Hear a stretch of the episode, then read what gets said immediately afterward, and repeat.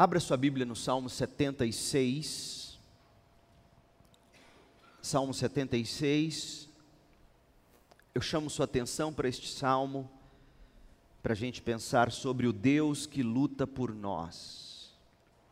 O Deus que luta por nós. Ao regente do coral, salmo de Asaf, para ser acompanhado com instrumentos de cordas. Deus é honrado em Judá, grande é seu nome em Israel. Jerusalém é onde Deus habita, o Monte Sião é seu lar. Quebrou ali as flechas flamejantes do inimigo, os escudos, as espadas e as armas de guerra. Tu és glorioso e mais majestoso que os montes eternos. Os inimigos mais valentes foram saqueados e jazem no sono da morte. Nenhum guerreiro foi capaz de, de levantar as mãos. Quando os repreendeste, ó Deus de Jacó, cavalos e cavaleiros ficaram imóveis.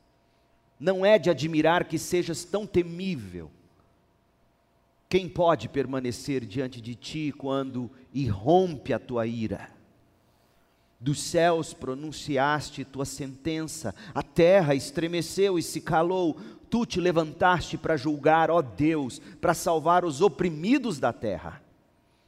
A rebeldia humana resultará em tua glória, pois tu a usas como arma façam votos ao Senhor seu Deus e cumpram-nos. Todos paguem tributos àquele que deve ser temido, pois ele acha, ele acaba com o orgulhoso, com o orgulho dos príncipes, e ele acaba com o orgulho dos reis da terra. Os reis da terra o temem. Esta é a palavra do Senhor. Semana passada nós começamos a estudar o salmo que a gente acabou de ler, e a nota com a qual nós encerramos a mensagem foi que o conhecimento de Deus, o conhecimento de Deus em Cristo, fará toda a diferença na vida e na morte. Nesta ocasião, hoje, nós caminharemos até o final do salmo para conhecer um pouco mais do Deus que luta por nós. E no final, a gente vai traçar algumas implicações, faremos algumas aplicações exortativas a partir do texto que nós vamos agora estudar. Em primeiro lugar, o Deus que luta por nós se faz conhecido. Nós vimos semana passada, olhando para o verso 1, que Deus não é do tipo que luta por nós e depois se esconde de nós. O Deus que luta por nós se faz conhecido na luta, no sofrimento.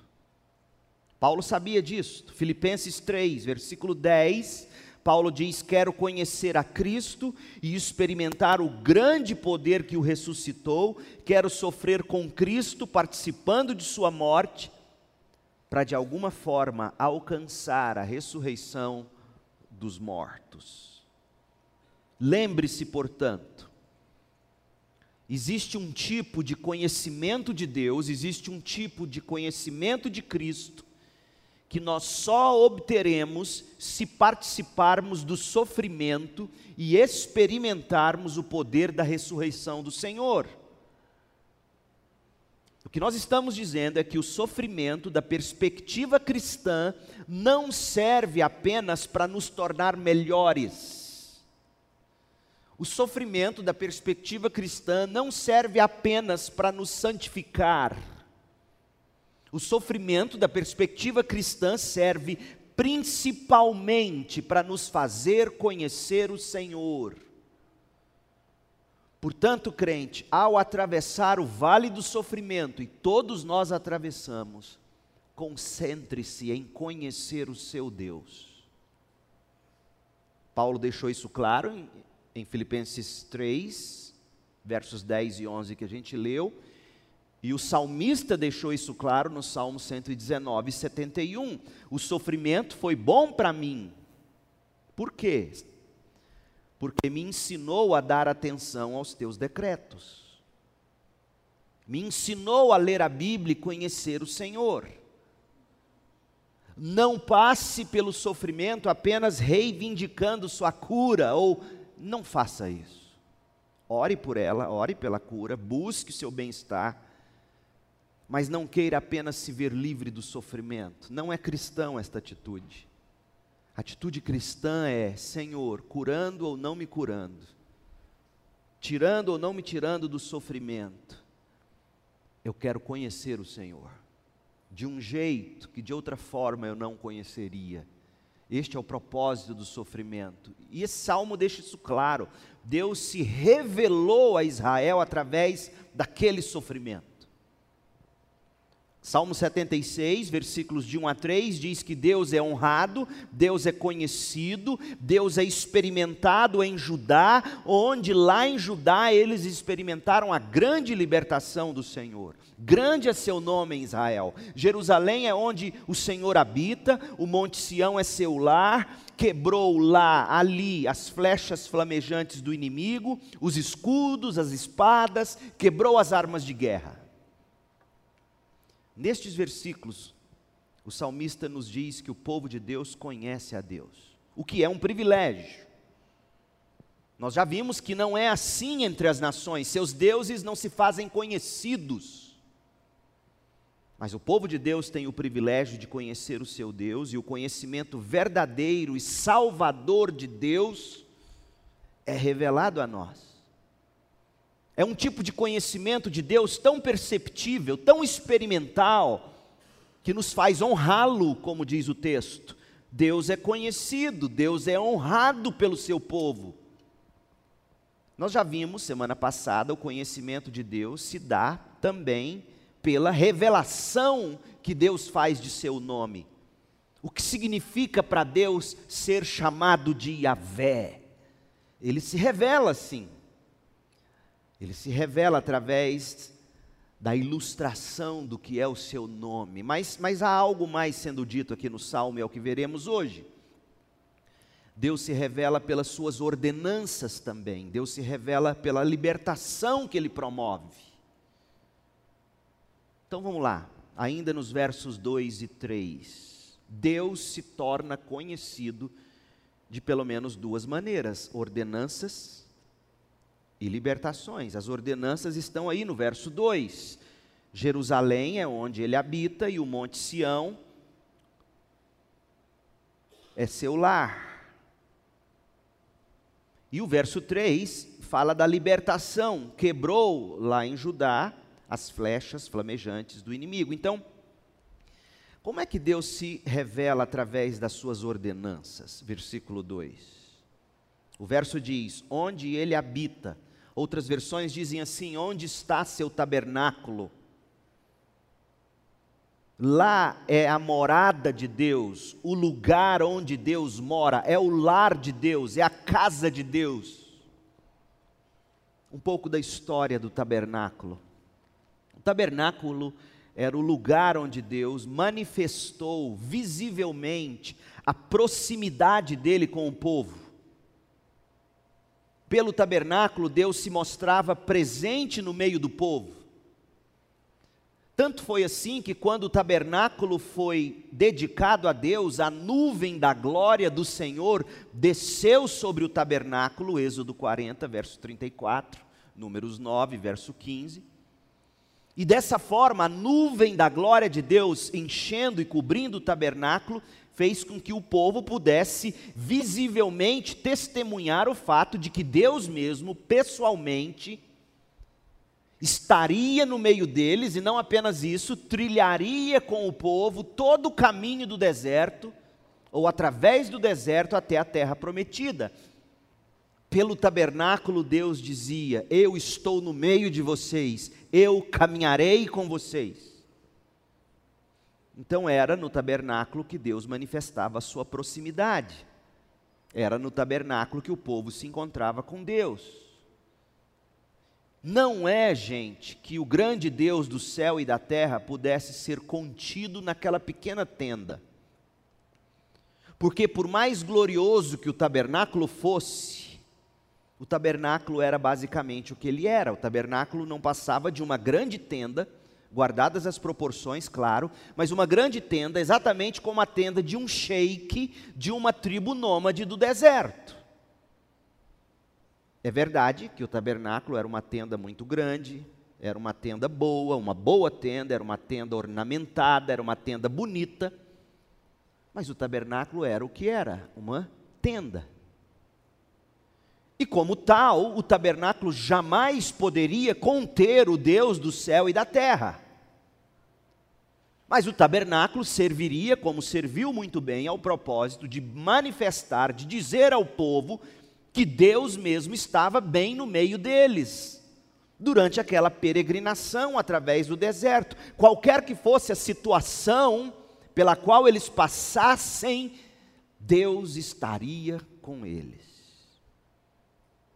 totalmente diferente dos outros deuses, dos outros povos. E aqui no Salmo 76, o salmista está tá dizendo, está fazendo o povo de Deus se lembrar que aquele tabernáculo que uma vez viajou pelo deserto com o povo, ainda está no meio deles em Jerusalém, está em Sião. Porque foi Deus quem ordenou que o tabernáculo fosse construído, foi Deus quem ordenou que o tabernáculo fosse mantido. Deus ordenou que assim se fizesse para a manifestação da glória dele, mas também para o conforto e o bem-estar do povo, para que o povo sempre soubesse que Deus estava sempre gloriosamente perto deles, para que soubessem que eles poderiam encontrar-se com Deus, para que soubessem da presença de Deus entre eles e principalmente para que pudessem conhecê-lo Hoje não há mais um tabernáculo, não há mais tabernáculo feito por mãos de homens, não, não há. Cristo se fez tabernáculo, Cristo se fez carne e habitou entre nós, o verbo habitar, em João 1,14, literalmente significa plantar, montar um tabernáculo. Cristo é o tabernáculo. Mas tem mais essa ideia e imagem de tabernáculo. Hoje, o templo de Deus, o tabernáculo da presença de Deus, é a igreja, o povo de Deus. De modo que quando nós nos reunimos no dia do Senhor, o domingo, como agora, em nome de Jesus Cristo, para o louvor da gloriosa graça de Cristo Jesus, nós estamos aqui agora nos tornando, sendo casa de Deus, família de Deus, o tabernáculo de Deus, o templo de Deus, a morada de Deus. Por isso, meu povo, a reunião do culto da igreja é uma bênção tão especial, porque Deus está entre nós. É por isso que o povo de Deus considera um privilégio reunir-se no domingo porque aqui o povo de Deus desfruta da presença de Deus de uma forma que eles jamais experimentariam estando sozinhos. Deus se faz conhecido em suas ordenanças, especialmente a pregação da palavra de Deus. Abra sua Bíblia em 1 Coríntios 14, li esse texto hoje com os diáconos. 1 Coríntios 14, 24 a 25, e veja como o tabernáculo de Deus hoje é a igreja reunida. Não existe crente sem igreja. Essa é uma aberração. Dizer ser crente sem vínculo com uma igreja local é a mesma coisa de dizer que você é um ser humano, mas aí você anda pela calçada e o que você vê é um braço. Imagina você ver um braço na calçada, o que, você ia achar? Nossa, que bonito, vou tirar uma foto. Você vê um dedo, você vê um pé, você vê uma cabeça na calçada, o que, que você faz? Você corre, chama o necrotério. Mas um cristão que se diz crente, sem igreja, não passa de um membro amputado andando pelas ruas. A imagem é de Paulo, nós somos um corpo, um corpo. O crente foi batizado em Cristo Jesus, reconciliado com Deus, diz Paulo, em um só corpo, a igreja. E quando nós nos reunimos aqui para obedecer aos mandamentos, para celebrarmos as ordenanças, batismo, ceia, pregação da palavra, Deus está entre nós. 1 Coríntios 14, 24. Mas se todos vós estiverem profetizando, de uma maneira ordeira, decente, e descrentes ou pessoas que não entendem essas coisas entrarem na reunião da igreja, no culto, essas pessoas serão convencidas do pecado e julgadas por aquilo que vocês estão pregando, dizendo. E ao ouvirem os pensamentos secretos deles, ouvirem que esses pensamentos secretos são revelados, ou seja, você já teve a sensação do pastor estar tá pregando e você dizer, poxa, o pastor pregou para mim hoje. É isso que Paulo está dizendo. Os pensamentos secretos são revelados, e aí esses descrentes que entram na reunião da igreja cairão de joelhos, adorarão a Deus e declararão o seguinte: Deus de fato está aqui no meio de vocês. O tabernáculo hoje é a igreja reunida. O Catecismo Maior de Westminster, que é o, um dos documentos raiz das igrejas filhas da reforma, na pergunta 35, que diz assim: Como é o pacto da graça administrado no Novo Testamento? Esse documento histórico traz uma lúcida instrução. Ele diz assim: no Novo Testamento, quando Cristo, a substância, foi manifestado, o mesmo pacto da graça foi e continua a ser administrado, ouça, na pregação da palavra e na administração ou celebração das ordenanças ou sacramentos do batismo e da ceia, e assim a graça e a salvação são manifestadas em maior plenitude, em maior plenitude, quando a igreja se reúne em evidência, em eficácia para todas as nações, diz o documento interpretação corretíssima, brilhante do Novo Testamento. A igreja se reúne no dia do Senhor para pregar e para celebrar as ordenanças e isto é a manifestação maior da presença de Deus. Ô oh, crente, não desvalorize a reunião da igreja. Na pergunta 155, Catecismo Maior de Westminster, como a palavra de Deus se torna eficaz para a salvação?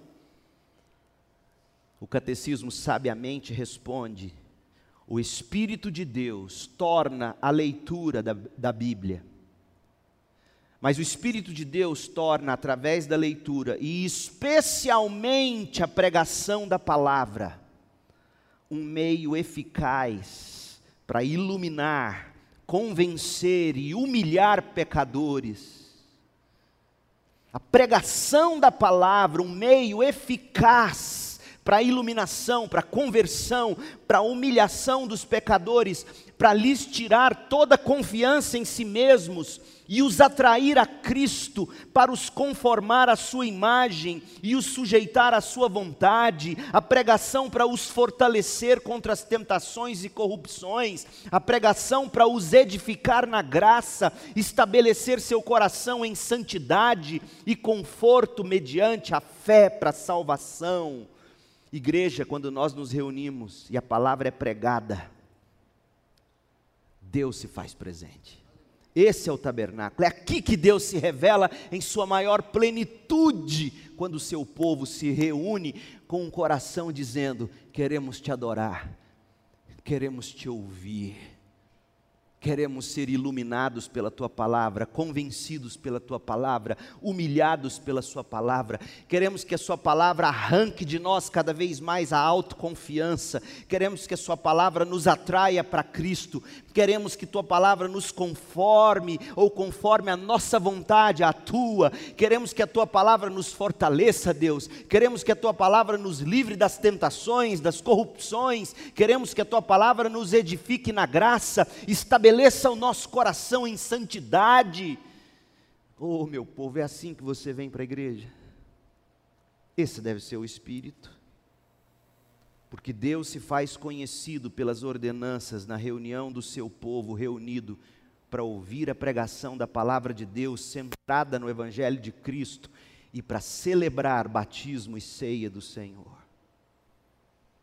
Não existe mais tabernáculo feito por mãos de homens, de onde Deus falava, mas existe a celebração da igreja em culto, onde Deus ainda fala. Segundo, Deus também se faz conhecido em suas libertações. Olha o nosso Salmo 76, verso 3. Fala de Deus quebrando ali, em Salém, em Jerusalém, as flechas flamejantes do inimigo, os escudos, as espadas, as armas de guerra. O povo de Deus podia olhar e ver como Deus os havia libertado milagrosamente. E nisso, nessa ação poderosa de libertação promovida pelo próprio Deus, eles ouviam sobre Deus, eles viam Deus se fazendo conhecido. Então, assim, Deus se faz conhecido em Suas ordenanças, Deus se faz conhecido em Suas libertações. Hoje, pode ser que nós não experimentemos libertações como os filhos de Israel tiveram. Isaías 37 conta como foi essa libertação que está sendo celebrada aqui no Salmo. Senaqueribe, o rei da Assíria, havia cercado Israel com suas tropas. E o rei Ezequias, rei de Judá, ora e diz: Deus, nós não temos o que fazer, seremos destruídos. E o capítulo inteiro, Isaías 37, mostra como Deus agiu para literalmente matar 185 mil soldados numa noite só, livrando o seu povo, libertando o seu povo. Sim, nós não experimentamos mais esse tipo de livramento, apesar de que a igreja é perseguida em alguns lugares, poderia testemunhar para nós de como foram, vez após outra, socorridas por Deus através de anjos e de milagres inimagináveis. Deus ainda age assim para libertar seu povo de perseguições. Mas a principal libertação que nós provamos é a libertação por meio de Jesus Cristo. Colossenses 1, de 13 a 14, Paulo diz, e eu leio na Almeida, revista atualizada: Cristo nos libertou do império das trevas e nos transportou para o reino do Filho do seu amor, no qual, em Cristo, temos a redenção, a remissão dos pecados. Essa libertação nos trouxe a paz. Essa libertação de Deus em Cristo nos trouxe paz com Deus, Romanos 5, verso 1. Nos trouxe a paz de Deus, Filipenses 4, verso 7 promoveu a paz com os irmãos, Efésios 6, 23. E assim, da mesma forma que o salmista chamou Jerusalém de Salém, veja, é isso que está no Salmo 76, verso 2. Pena que a NVT, por exemplo, traduziu Jerusalém, mas algumas versões colocam Salém, porque o que está no original é Salém, e por que, que o salmista não escreve Jerusalém? Por que, que ele escreve Salém? Ele está atestando o que Deus conquistou, o que Deus assegurou para o povo quando Deus destruiu as tropas assírias. Deus conquistou para aquele povo Salém, paz. Cristo é a nossa paz. Então, o que o salmista diz quando ele coloca o nome Salém, que foi o primeiro nome da cidade santa, da cidade capital de Judá, Salém é a forma do salmista dizer: Deus, quando agiu nos libertando, promoveu em nós e comprou para nós Salém, paz. Deus se revelou a nós em Cristo. Ele se revela a nós na comunhão do corpo de Cristo, que é a igreja. Por isso que nós não podemos deixar de nos congregar, como é costume de alguns. Nós somos encorajados pela pregação da palavra, nós somos animados, exortados, nós somos equipados, capacitados para saindo daqui como isca de coalhada, fazer novos discípulos trazer esses discípulos, trazer essas pessoas que estão ouvindo do Evangelho através de nós, trazê-las para esta comunhão onde Deus se faz presente, quando o povo dele abre as Escrituras, ora, canta, celebra as ordenanças, e aí eles ouvem a Bíblia sendo ensinada e dizem: Deus está no meio de vocês porque eu ouço quem eu sou e do que de fato eu preciso em Cristo.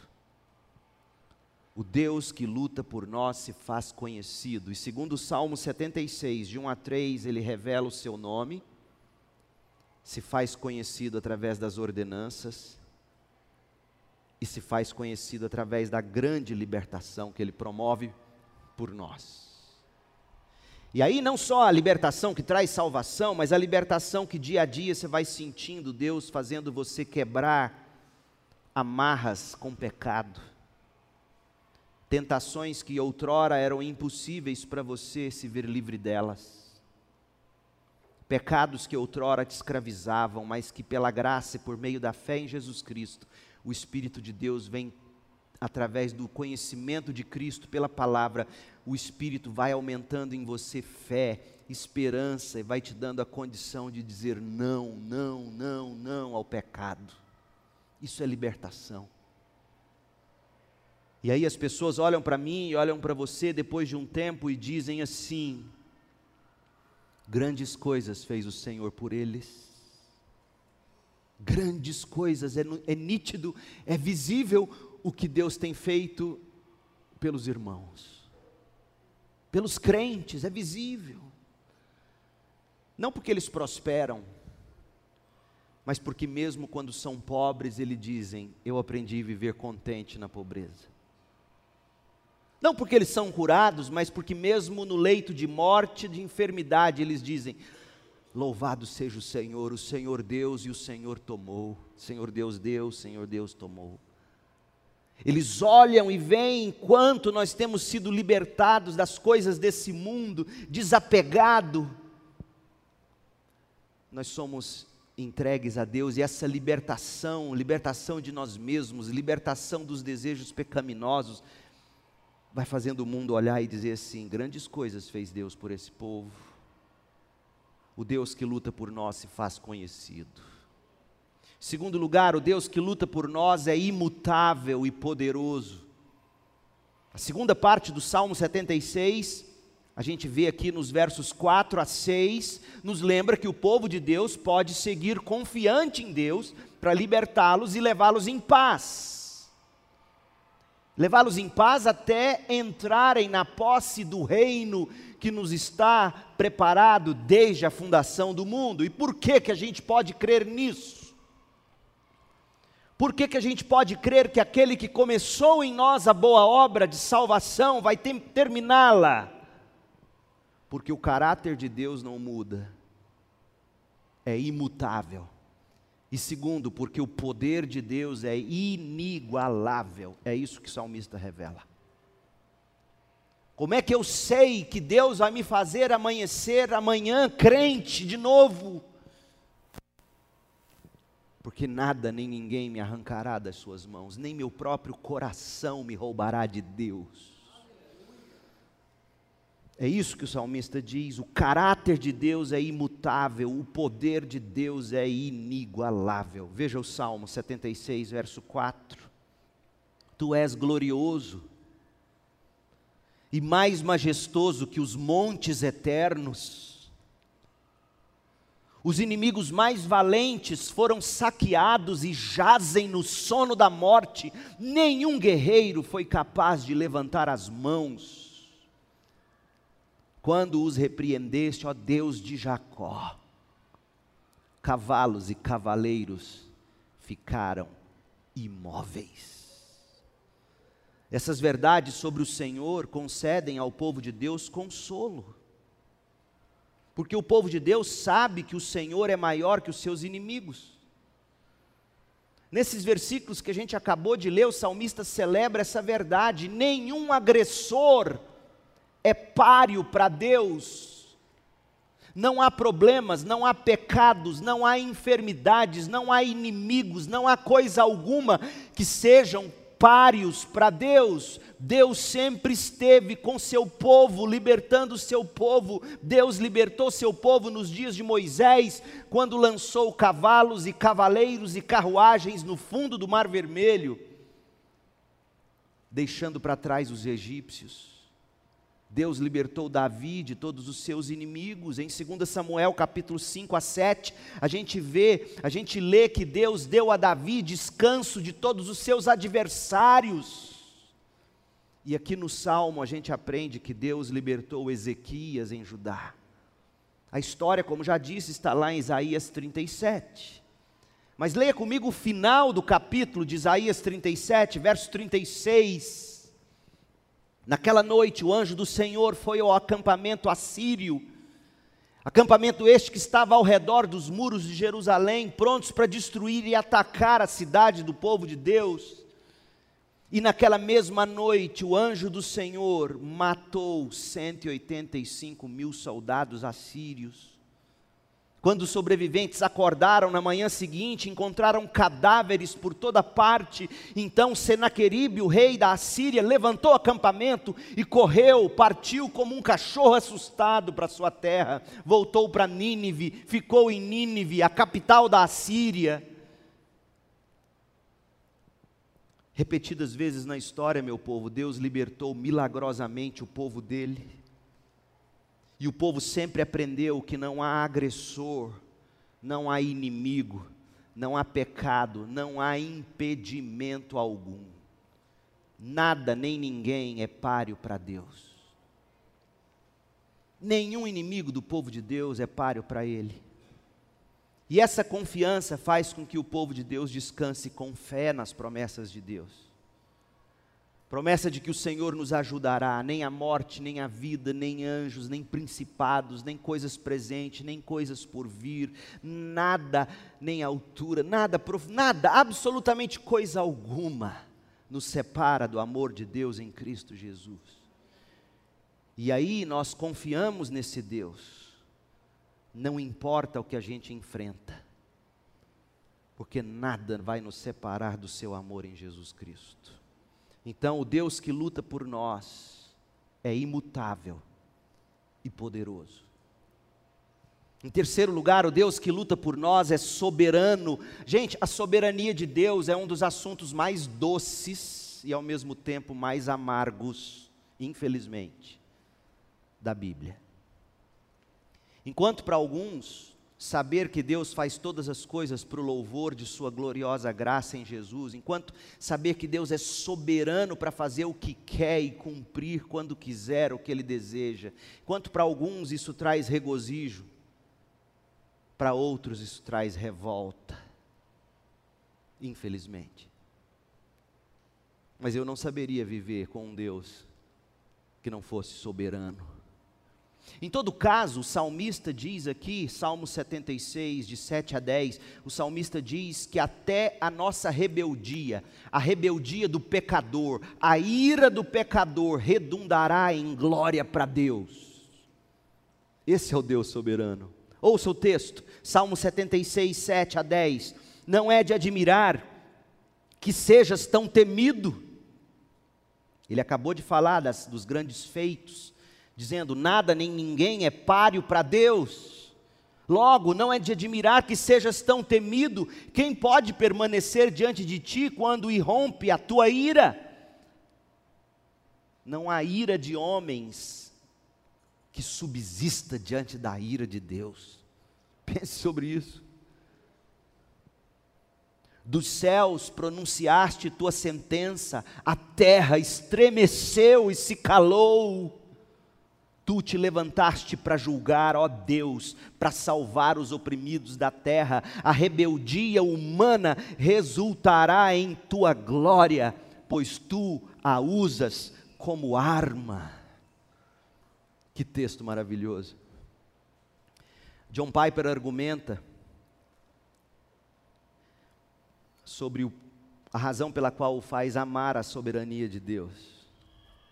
Ele diz assim: postei esses dias no meu stories, no Instagram, regozijo-me com a soberania de Deus, porque Deus exerce a sua soberania em todas as coisas, para preservar a si mesmo como o meu maior tesouro. Regozijo-me com a soberania de Deus, porque Ele a exerce em todas as coisas, para preservar a si mesmo como o meu maior tesouro. Preservar a si mesmo, como por exemplo, ele se revela ao longo de todo esse nosso salmo. Quando você lê o Salmo 76, que é um salmo que fala não tanto da libertação que Deus promoveu, mas muito mais sobre o Deus que liberta o povo, e nós aprendemos que esse Deus é imutável, esse Deus é poderoso, esse Deus é libertador, esse Deus é justo, esse Deus é santo. Mas ao mesmo tempo, esse Deus é amorosa e graciosamente presente com seu povo. Saber dessas coisas faz o povo regozijar, faz o povo ter prazer em temer o Senhor, como diz Neemias 1, verso 11. Prazer em temer o seu Deus. Olha o que diz o Salmo, verso 7. Não é de admirar que tu sejas tão temido. Oh, meu povo, regozije-se em temer o Senhor. Quem pode permanecer diante de ti quando irrompe a tua ira? Como é bom saber que esse é o meu Deus, onde diante de quem nada subsiste. Deus tem a palavra final sobre todas as coisas. Verso 8: Dos céus pronunciaste tua sentença e quando Deus sentencia, a terra se estremece e cala a boca. Abacuque sabia disso, Deus está no seu santo templo, cale-se diante dele toda a terra. Ah, os tolos têm falado nos últimos tempos, têm falado muito, e Deus tem dado corda, mas quando Deus pronunciar sua sentença, a terra vai se estremecer e todos, todos vão se calar, porque quando o Rei dos Reis falar, ah, meu povo, e é para nós nos regozijarmos com o fato de que Deus tem a palavra final, deixe os tolos falarem. É impressionante como o crente tem necessidade de contra-argumentar. Aquiete-se e saiba que Deus é Deus. Deixe os tolos falar, Deus os tem deixado falar, porque quanto mais eles falarem contra Deus, maior será a justa vingança. É o que está dito aí no verso 9. Deus age e Deus agirá para salvar seu povo, julgando justos e pecadores. Verso 9: Tu te levantaste para julgar, ó Deus, para salvar os oprimidos da terra. Então veja que, que o julgamento de Deus ele vai ser tanto salvação para o povo dele, como, como o versículo descreve, o momento de Deus aplicar justiça. E o mundo vai ficar pasmo quando Deus entrar em cena. E aí vem o belíssimo versículo de número 10, quando diz que a rebeldia humana resultará em tua glória, pois tu usas a rebeldia humana como arma, deixa o tolo falar. Quanto mais o tolo fala, mais o tolo municia Deus. Você percebeu? A ira dos incrédulos contra Deus trará louvor a Deus quando a justiça de Deus for aplicada. Você quer entender um pouquinho o que isso significa? Quando você de repente olha a nossa justiça, a justiça brasileira, com seus magistrados, quando você olha e vê que justiça tem sido feita, mesmo que em pequeninas proporções, muito aquém do que desejaríamos ver, mas, mas sempre que a gente percebe justiça foi feita, qual que é seu sentimento? Ah, justiça foi feita. Todos nós queremos um Deus justo, porque todos nós buscamos justiça. Mesmo aqueles que da mídia criticam tanto o Senhor Deus, mas quando todos os da mídia dizem queremos justiça, eles estão dizendo nós queremos um Deus justo, porque a justiça vem de Deus. No reino animal não há justiça. E se nós fôssemos fruto da evolução, conforme os, os darwinianos creem, não se falaria em justiça, porque no mundo e no reino animal impera a lei do mais forte. O leão é o rei da floresta. Por quê? Quem vai se meter com um bicho daquele?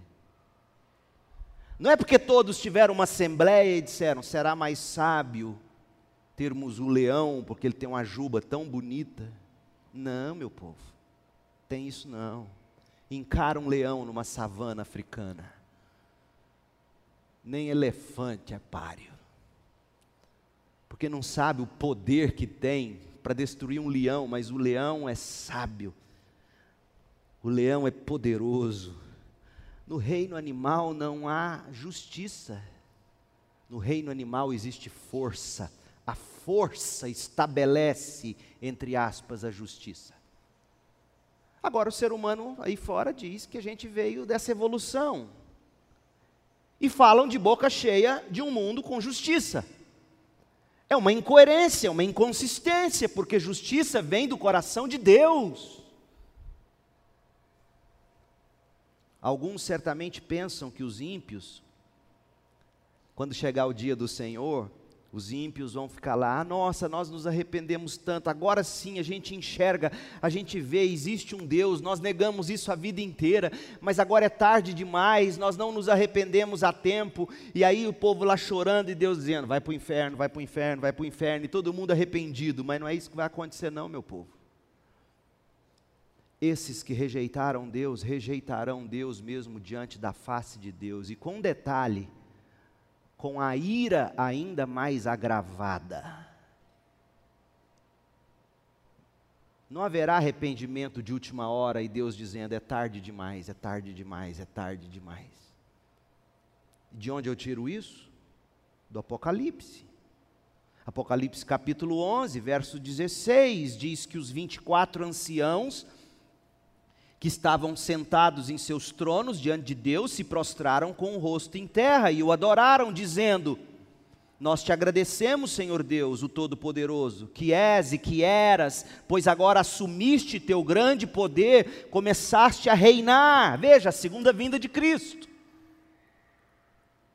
Aí você pensa, todo mundo agora se arrepende. E Deus diz: é tarde demais. Não, olha o que diz o próximo verso.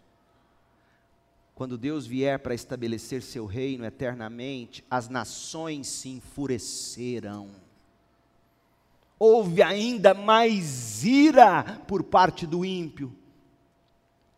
As nações se enfureceram, mas Agora chegou a tua ira, ó Deus, a ira de Deus. É tempo de julgar os mortos e de recompensar os teus servos, os profetas, assim como o teu povo santo e todos que temem o teu nome, desde os pequenos até os grandes. É tempo de destruir todos que causaram destruição na terra e que permaneceram enfurecidos contra Deus até o último instante.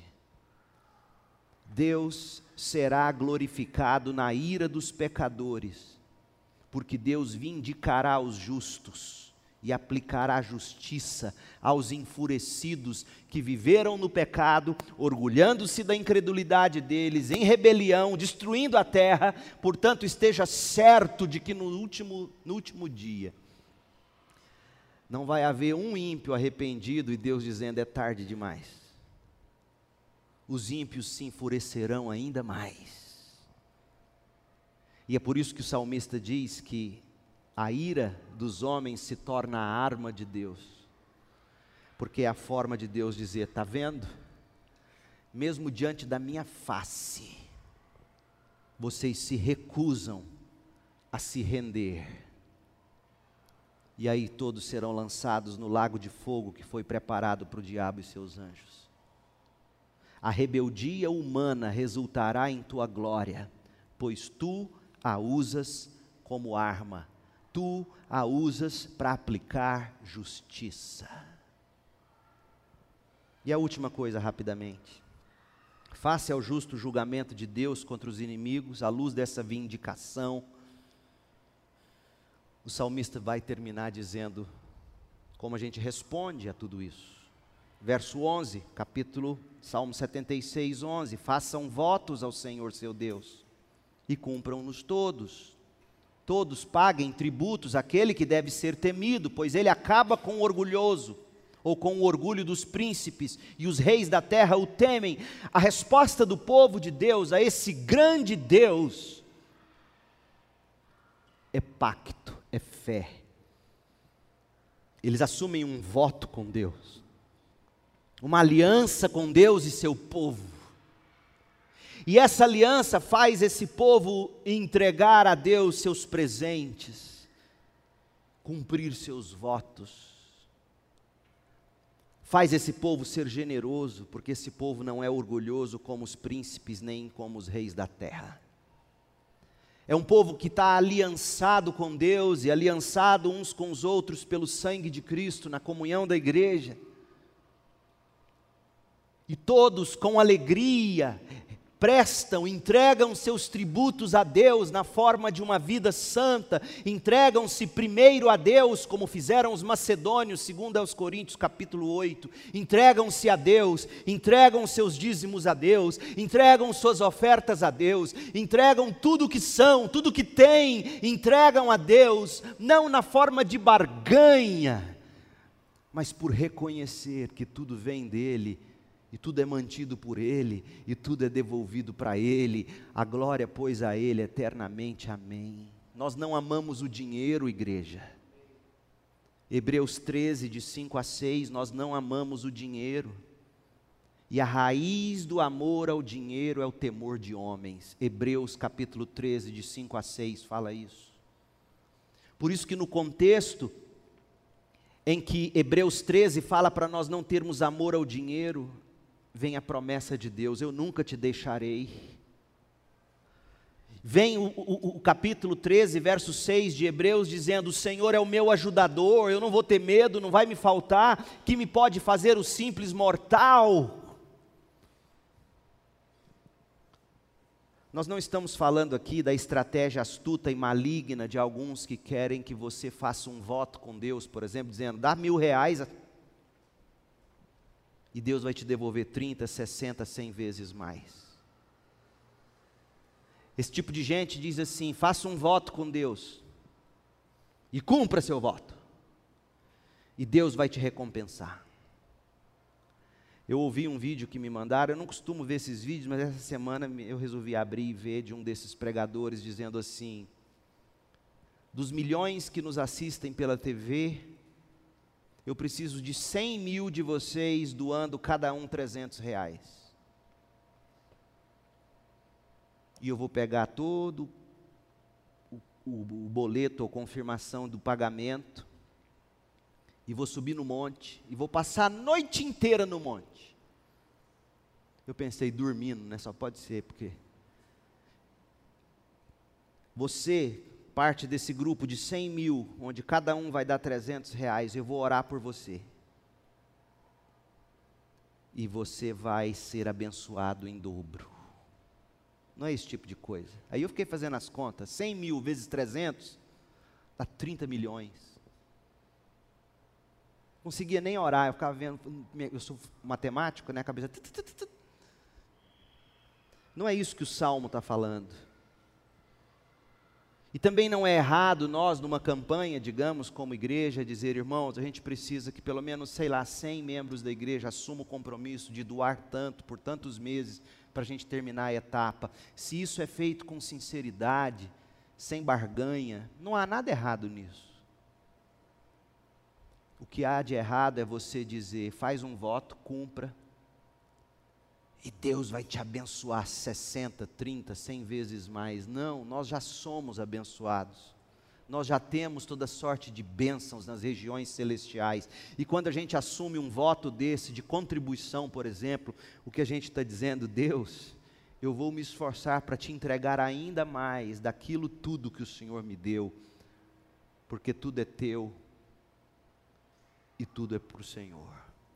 É totalmente diferente. Dízimos e ofertas sempre fez e sempre faz parte da adoração do povo de Deus quando a gente dizima para a manutenção da obra de Deus, quando a gente oferta para o avanço missionário, quando a gente doa para as reformas e manutenção da igreja, quando a gente ajuda financeiramente quem precisa,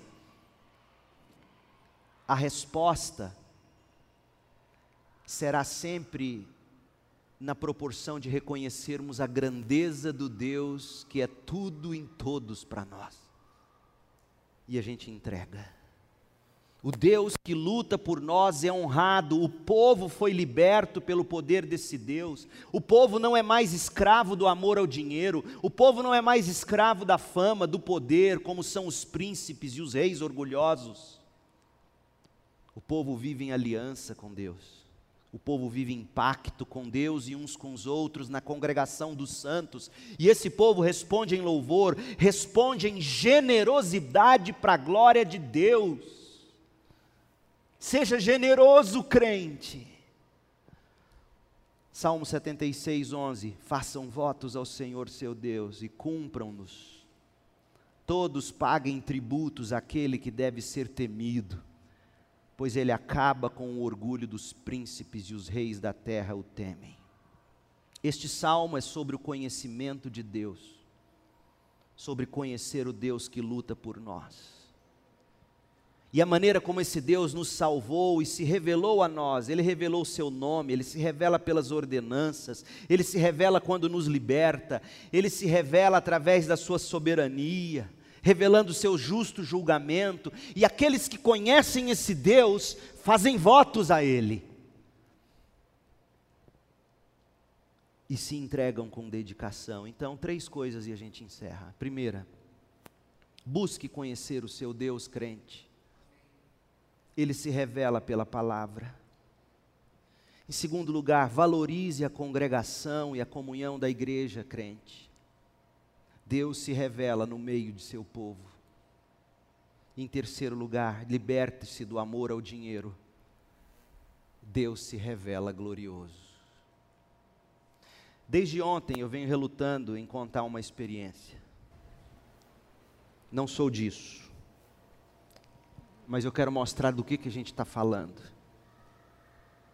Os irmãos têm orado e têm acompanhado a minha família desde a grande luta que a gente passou com a enfermidade do Samuel, que louvado seja Deus, tem estado sob controle. E Deus tem nos dado condições de honrar consultas médicas particulares, suplementos, alimentação especial. Graças, louvado seja Deus. Os irmãos nunca me viram insinuar coisa alguma. Já me viram fazer isso? Nunca. Não é meu feitio. Nada tem nos faltado. Deus tem sido bom e generoso. Mas a gente vendeu o meu carro ano passado para iniciar o tratamento do Samuel. E eu hoje venho usando só o carro da Cris, eu e ela, e Uber. Sexta-feira eu vim para o culto de oração. Um irmão chegou em mim no final e falou assim: você precisa de um carro. Eu falei, não, eu tenho, não, você, da sua esposa, você precisa de um carro. Eu falei, eu sei, a gente está equilibrando as contas aí, ano que vem eu acho que eu consigo ter de novo. Não, você precisa de um carro. Você precisa de um cavalo, para você montar nele e atrás das suas ovelhas. Olha um carro. Aí fiquei, sexta-feira não consegui mexer com isso, muita coisa. À noite liguei para ele, conversando com ele, outras coisas, nada a ver com o carro.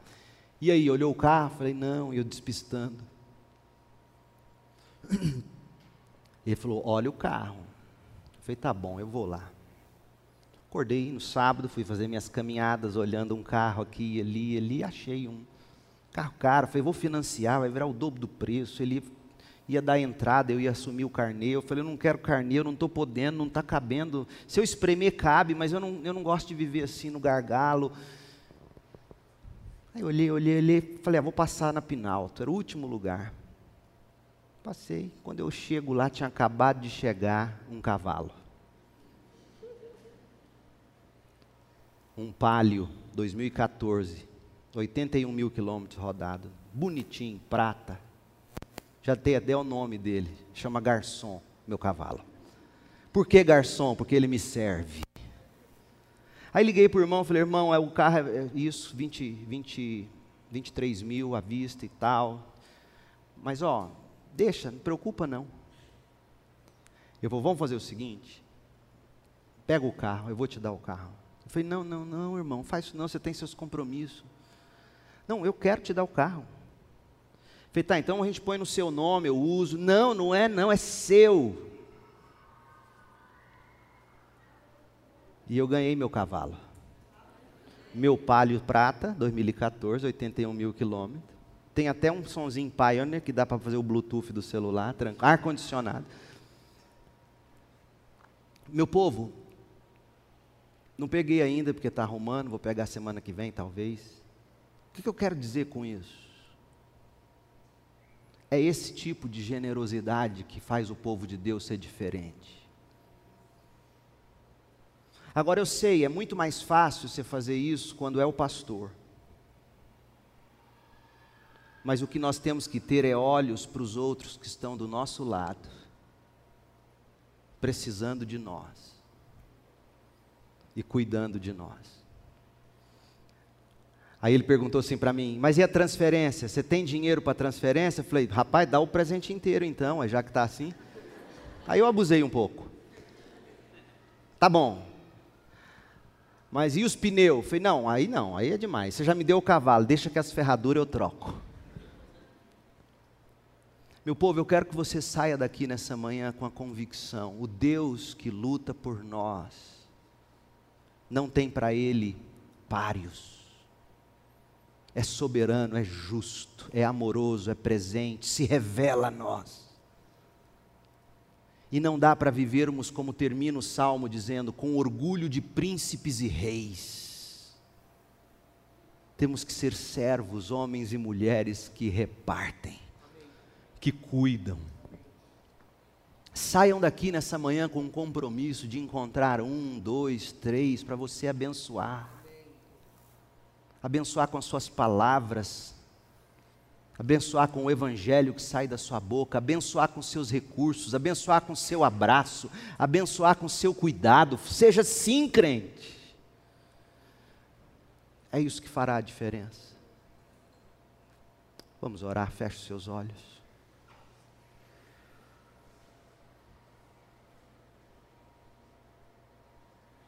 Ó oh Deus, obrigado pelo teu amor pela tua graça. Obrigado porque o Senhor se revela a nós. Obrigado porque o conhecimento do Senhor faz a diferença na vida e na morte. O Senhor luta por nós. Que a fé nesta certeza, a fé nesta certeza, possa fazer de nós homens e mulheres que não amam dinheiro, que não amam, Senhor, o elogio dos homens, que não vivem em busca de aplausos e de reconhecimentos humanos, mas que vive em amor pelo Senhor e pelo próximo, distribuindo palavras de evangelho, afeto, carinho, e amor. Faça de nós essa gente.